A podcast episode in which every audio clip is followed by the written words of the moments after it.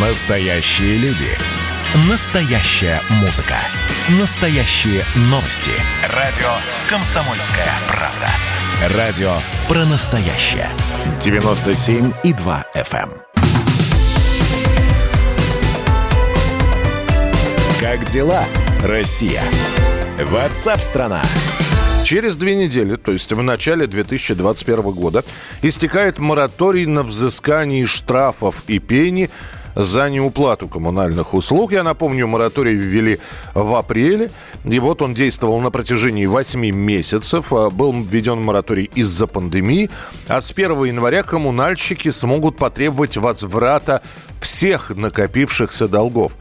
Э, В том-то и история, что не прописано – долги взимать э, с пени за весь срок, за какой-то определенный.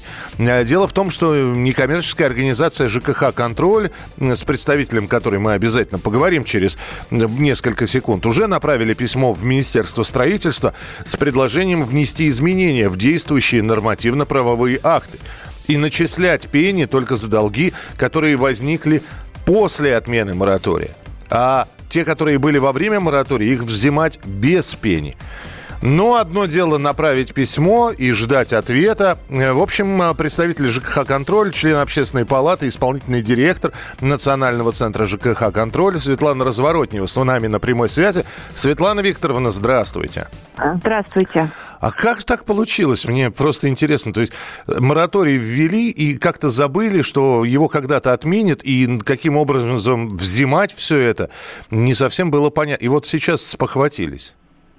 Ну, на самом деле, э, м, конечно, это постановление 424 принималось в большой спешке, потому что вот люди ушли на карантин, были э, э, много беспокойства, особенно вот среди тех людей, которые а, не умели платить онлайн, да, вот мы сейчас не можем добраться там до пункта приема платы, что же нам делать, поэтому людей успокоили и как-то действительно забыли, э, потому что на самом деле карантин, ну, у нас как бы прервался как минимум, да, там были предприняты в регионах э, меры, в том числе, чтобы помогать таким людям, начали там по квартирам ходить и так далее. В общем-то, это постановление уже где-то к середине года оно выглядело странным. Там ведь не только про пени и штрафы.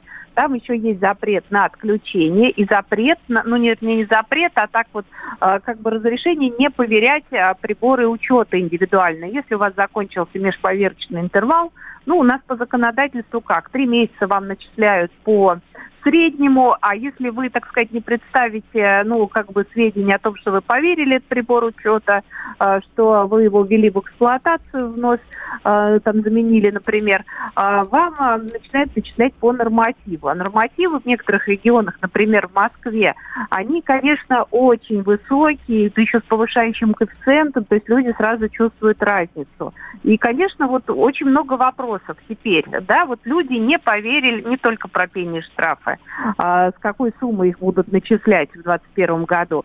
Вот в 2021 году а, как бы люди пришли с неповеренным прибором учета. Им там начинают начислять по среднему, по нормативу, или все-таки дают какое-то время, чтобы прошла поверка. Точно так же э, вот вопросов очень много с отключениями коммунальных ресурсов.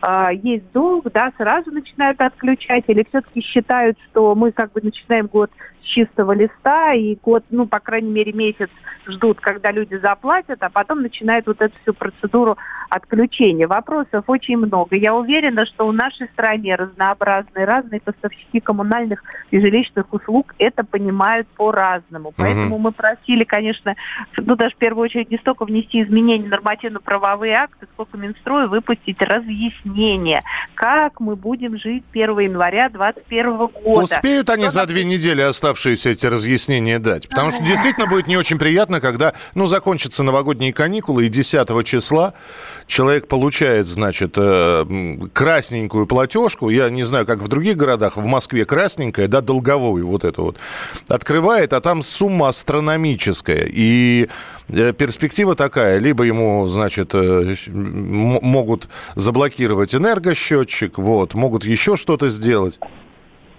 Ну, счетчик не блокирует, блокирует поставку коммунальных ресурсов, это постав... Ну, могут отключить свет, да. Ну, я про это и говорю, да и, и так далее. Ну, конечно, как бы отсутствие разъяснения от Минстроя не означает, что граждане не должны за, следить за своими, так сказать, платежами. Но, кстати, вот как показал в том числе и этот год, и все предыдущие, вот люди как раз с низкими доходами, они платят достаточно исправно, потому что они а, за субсидии обращаются, они получают субсидии, а субсидии не выдаются при наличии долгов. А вот как раз люди, у которых там 10 инвестиционных квартир, они забывают действительно платить, они уже не помнят, сколько там и за что им пришло, живут, может быть, в другом городе.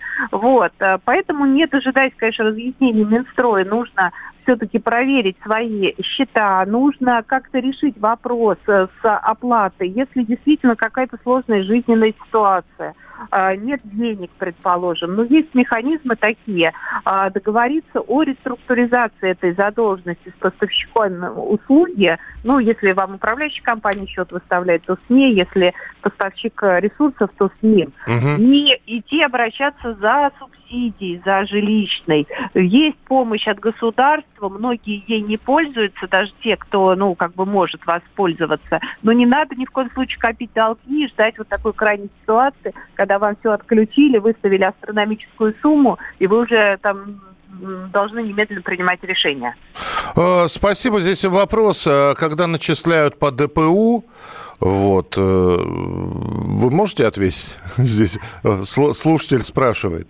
Д, ДПУ, э, прибор учета э, домовой, э, а ну в смысле вы имеете в виду как бы за тепло? Там, за да, ну ск- скорее да. всего, да, холодное водоснабжение есть. Да, да, ну здесь, конечно, более сложный вопрос, потому что, например, в той же Москве регулярно, ну вот э, вопреки требованиям жилищного кодекса, у нас общедомовые приборы учета на тепло не являются общим имуществом собственников, они принадлежат ЕРКЦ, иногда там людям э, трудно даже до них добраться, вообще получить эту информацию, когда его там последний раз проверяли. Но вообще-то как бы в этом году запрет на поверку общедомовых приборов учета, он не действовал. Их также проверяли. Там же ограничение было связано как раз с проблемой захода в квартиры.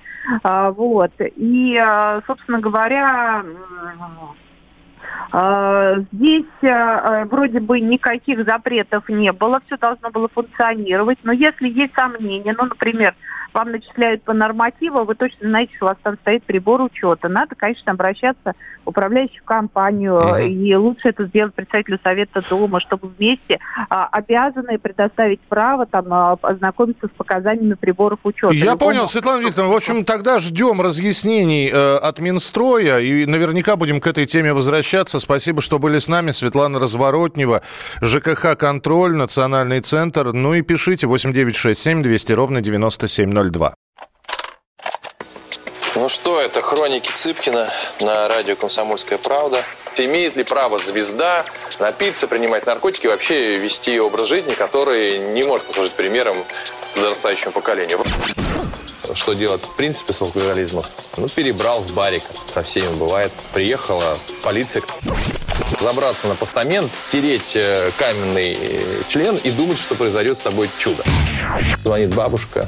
Она говорит, не имею никаких претензий к тому, что ты используешь шмат. Можно не позорить меня на всю страну? И вся в своем посте написать грамотно с мягким знаком. Известный писатель Александр Цыпкин ведет дневник специально для радио «Комсомольская правда». Без купюр и цензуры. Хроники Цыпкина. Слушайте по пятницам в 10 вечера по Москве. Я, правда, к сожалению, сразу сяду.